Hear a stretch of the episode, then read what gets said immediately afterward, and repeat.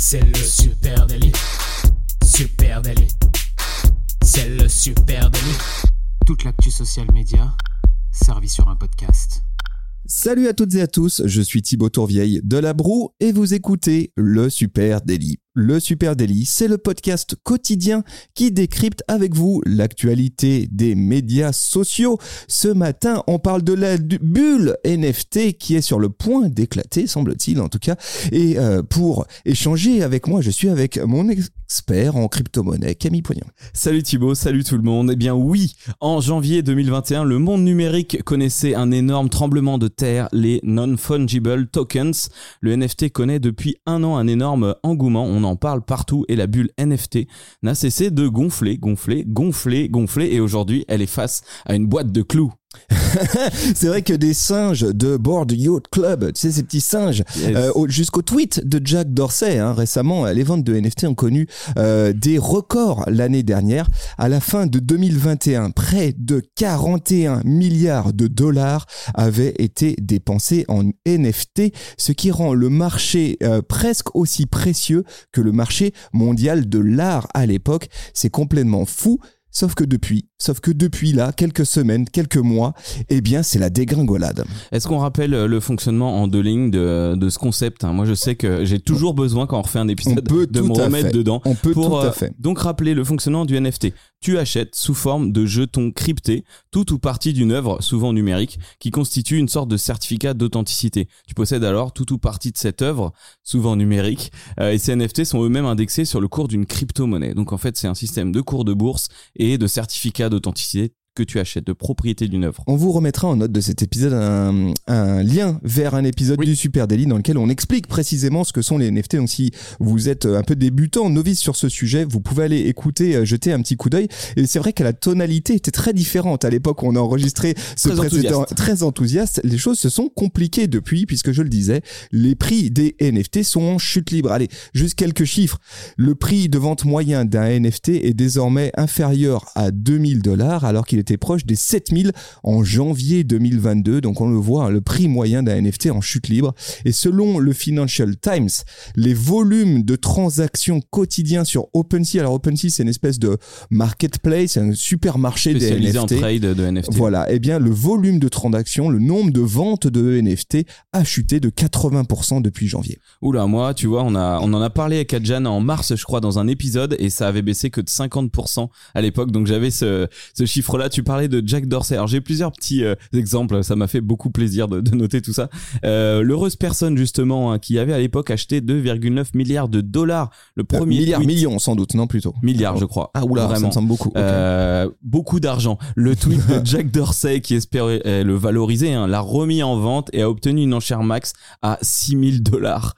Euh, donc entre temps, il a appelé Elon Musk, il lui a dit est-ce qu'on peut pas faire quelque chose avec ça, avec cet argent, une association, etc. Donc euh, ça pue un petit peu. hein. Ouais, euh, un autre exemple, c'est, tu sais, c'est euh, CryptoPunk. Tu les as déjà vus, euh, vous les avez déjà vus, ces petits visuels avec des euh, euh, euh, visages de profil Un peu pixelisé. un peu pixelisés de soi-disant euh, punk crypto. Hein. Euh, donc ce, cette série de NFT, elle est passée de 2500 dollars à 95 000 dollars à l'époque, en l'espace de quelques mois. Hein.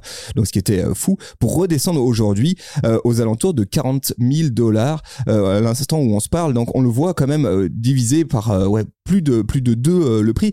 Euh, et là, pourquoi hein, Qu'est-ce qui se passe? Pourquoi la chute libre de- du cours des NFT Eh bien, il semble que euh, la baisse, elle semble être causée par une variété de facteurs qu'on va essayer de décrypter Ouais. ensemble ce matin, qui passent de l'inflation à la chute euh, globale euh, du euh, secteur des crypto-monnaies, et puis évidemment la guerre en Ukraine aussi. Hein. Bien sûr, tiens, j'ai un dernier exemple, Thibaut. Tu parlais des, des board ape, euh, les singes euh, ennuyeux. Euh, c'est c'est à peu près le, le crypto le plus fort. Hein. C'est une des une des œuvres les plus fortes en crypto.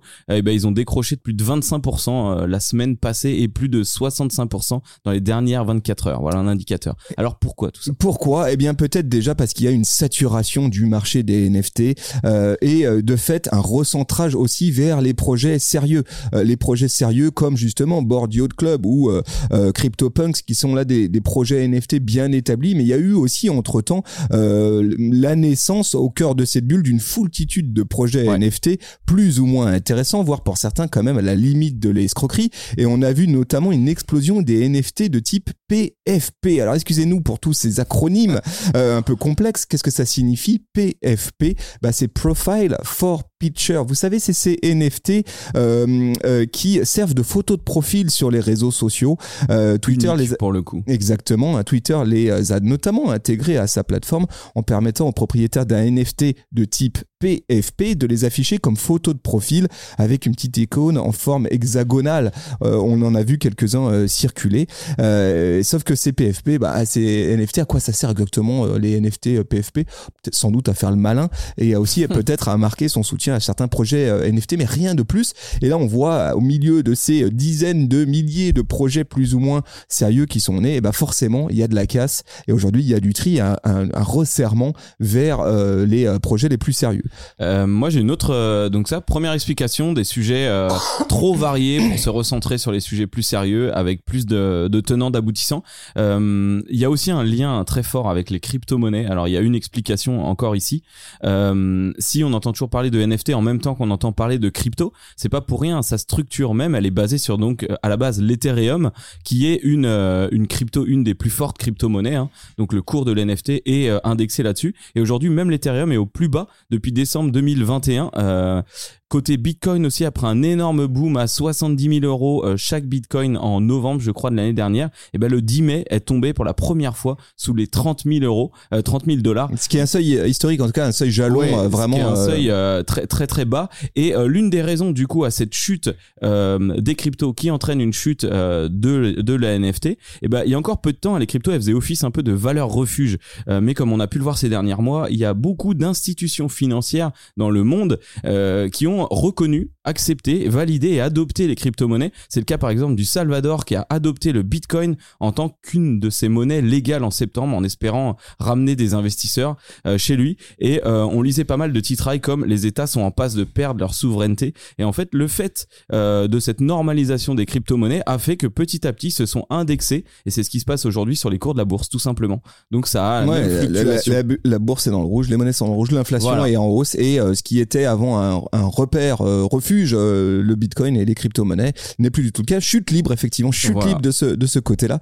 Euh, et du coup, ils entraînent aussi dans leur chute le marché des NFT puisque les deux sont étroitement liés. voilà Selon euh, certains spécialistes, juste une précision sur euh, la chute actuelle autour des NFT, ça serait aussi tout simplement une logique de mécanique de correction du marché. hein. C'est un mot, un mot qu'on entend euh, souvent pour euh, dans le monde acteurs, de, de la crypto, euh, qui euh, voudrait que oui, il y a trop de projets foireux, il y a eu trop de pigeons, et en gros, c'est pas forcément la fin du marché du NFT, mais plutôt la fin du début. Voilà ce que un disent. euh, nivellement euh, euh, ce que disent euh, ce que disent les experts. Ce qu'il faut quand même souligner, c'est qu'au milieu de cette bulle, au milieu de cet enthousiasme des du- de la première année réelle des NFT, il y a aussi la, la désillusion qui a commencé à pointer, notamment parce qu'il semblerait que les NFT ne protègent finalement pas du tout les artistes.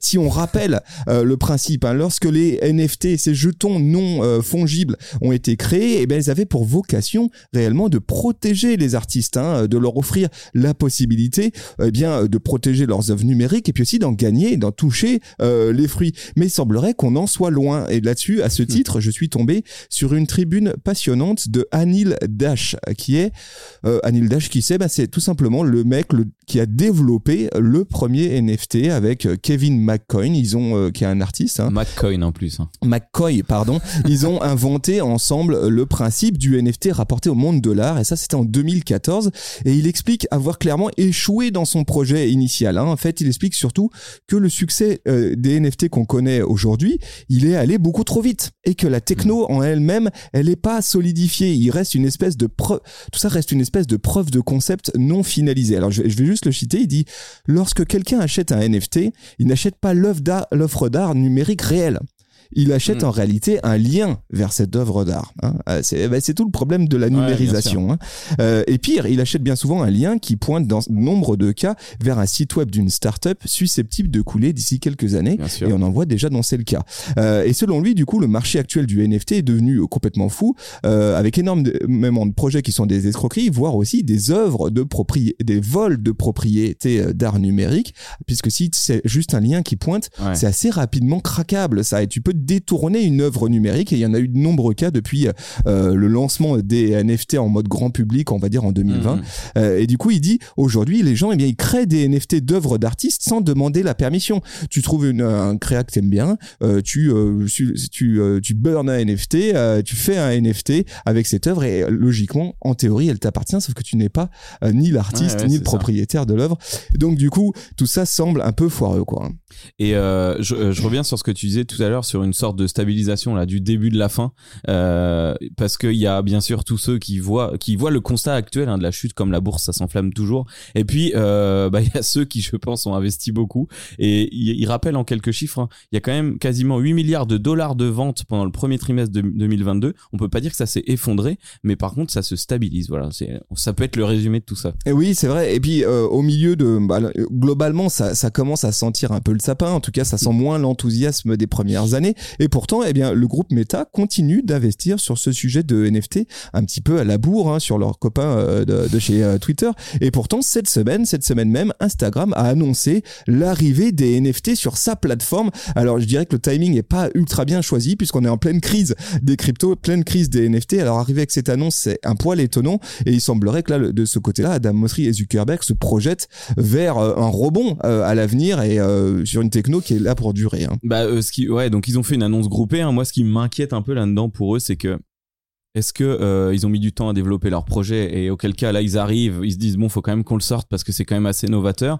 Ou est-ce que, comme tu dis, ils misent sur un rebond? En tout cas, hein, il a indiqué euh, Adam Mosseri que et, c'est assez intéressant cet angle euh, créateur de contenu, que les créateurs de contenu pourront désormais partager leurs œuvres dans un environnement sécurisé qui leur permettra aussi de se faire des revenus complémentaires et que Instagram intégrera une nouvelle catégorie de publication avec un onglet dédié pour du coup vraiment mettre en avant les créateurs qui euh, des NFT. Ouais, en gros, puis même si toi tu es propriétaire d'un NFT, tu vas pouvoir le partager en tant que tel sur ton compte Instagram, dans ton feed, tout simplement, euh, avec une, effectivement un, un petit un petit statut de poste à part, avec une petite icône qui montrera, qui dira NFT, hein, qui Mm. dira que ce- cette œuvre elle est protégée, il y a, il y a un droit de propriété derrière, et puis un petit effet shiny, un peu, euh, franchement un peu carte euh, de collection des années 90 Ouais. là, tu sais, sur le, le visuel, un petit effet en motion bizarre. Un effet Euh, brillant, ouais. Et, et puis, euh, on pourra euh, cliquer sur ces posts pour voir, avoir des informations additionnelles sur l'œuvre, donc notamment le créateur et puis le propriétaire euh, de l'œuvre. Euh, donc vraiment le suivi euh, de des informations écrites dans la blockchain de ce de, de ce NFT. Phase de test pour l'instant extrêmement Ouais, limitée qui commence cette semaine. hein. Qui commence cette, semaine, euh, exclusivement accessible aux États-Unis pour l'instant, euh, et puis pour un nombre de créateurs euh, limité. Là-dessus, euh, Meta et notamment Adam Mosseri ils vont vraiment avec des pincettes parce que Ouais. il explique, euh, je trouve très bien dans sa vidéo, euh, Adam Mosseri, que euh, le principe même des NFT, des blockchains, de, des cryptos, ce sont des environnements très ouverts, Mhm. là où le groupe Meta et Instagram est un environnement fermé, propriétaire, et qu'à ce titre-là, ils veulent, euh, ils veulent pas faire de hold-up, ils veulent trouver le Mhm. moyen de faire travailler l'un avec l'autre. Donc c'est c'est assez intéressant. Ça, c'est la vision d'Adam Mosseri. On le connaît, très peace and love. Mhm. Les amis, on arrive en douce. Et de l'autre côté, il y a Mark Zuckerberg qui a dit lui, non, non, non, on est là pour révolutionner le monde des NFT. Hein. Eh ben moi j'attends vraiment de voir ce que ça va donner. hein. C'est vrai que comme tu dis, ils peuvent peut-être attendre le rebond. Et puis là en tout cas immédiatement, c'est un moyen aussi de rassurer énormément de créateurs. On en suivait plein tous les deux euh, qui se sont lancés dans le NFT, qui en ont font- fait plein plein plein. Et aujourd'hui, bah, qui se rendent compte qu'en fait ça vaut beaucoup moins d'argent qu'avant. Euh, du coup ils ont cette valeur et ils se disent peut-être qu'Instagram va les aider à la mettre davantage en avant. Donc, euh, Ouais, en tout cas il y a un, bel Et- intérêt. Et, ça, c'est un premier move. Je, je disais, euh, Mark Zuckerberg, lui, il va les deux pieds devant, et parce qu'il a une idée euh, derrière la tête, parce qu'il a, il a lui aussi pris la parole sur le sujet euh, de l'arrivée des NFT sur euh, sur Instagram, en expliquant que c'était d'abord Instagram, mais ça sera vraisemblablement l'intégralité Mm. du groupe Meta à avec l'avenir. le métaverse en, en ligne de mire aussi. Exactement, et il, et il annonce d'ores et déjà des nouveaux types de NFT, de NFT pardon, qui sont en cours de développement du côté de chez de chez Groupe Meta. Et il explique nous allons également travailler sur la réalité augmentée NFT, essentiellement la 3D NFT, euh, ce qui est quand même assez euh, nouveau et conceptuel, Mhm. que vous pourrez intégrer à Instagram Stories en utilisant Spark AR. Et là, on voit effectivement là où souhaite aller euh, Zuckerberg, sa vision un peu futuriste des choses, c'est la possibilité potentiellement demain, toi en tant que propriétaire d'un NFT, d'un objet numérique que tu as acheté quelque part euh, en ligne, pouvoir le réintégrer dans euh, ton expérience social media. Je donne un exemple, mon board de Yacht Club, mon petit singe Mm. pixelisé, je pourrais, je pourrais être le seul à pouvoir l'utiliser Ouais. euh, dans mes stories, potentiellement en Un background, effet, euh, etc. un effet cheveux, par exemple, pour nous, qu'on pourrait être les seuls à posséder et à pouvoir mettre en filtre. Exactement, voir mes objets numériques. On avait beaucoup parlé de ce sac Balenciaga, Mm. tu sais, euh, vendu en NFT Ouais. euh, sur euh, le métaverse. Potentiellement, demain, dès lors que j'en suis propriétaire, je vais pouvoir éventuellement l'intégrer en tant que filtre dans Spark AR, etc. Donc, assez intéressant. Et le type qui a acheté un bateau en 3D à 400 000 dollars, comment tu le rentres dans une story, ce ouais, la story en format 9 16e, pas si simple.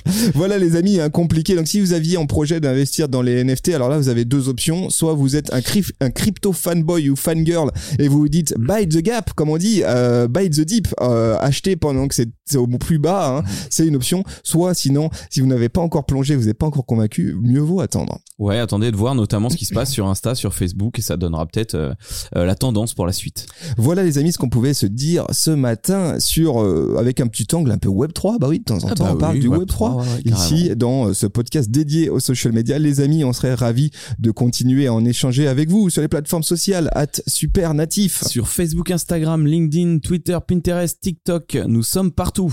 Voilà, puis vous écoutez ce podcast dans une application de podcast. Déjà, un énorme merci à vous. Vous êtes euh, de plus en plus nombreux chaque matin à nous écouter. Donc, merci beaucoup. On est disponible bah, sur toutes les plateformes de podcast et on compte sur vous. On compte sur vous pour véhiculer la bonne parole, partager cet épisode euh, avec vos potes et puis, euh, allez, balancer les 5 étoiles là sur Spotify, sur Apple Podcast, un petit commentaire aussi. On vous euh, remercie d'avance. Et on vous souhaite un très très bon week-end. Et on vous dit à lundi du coup. Allez, salut tout le monde. Ciao, Allez, bye. Ciao.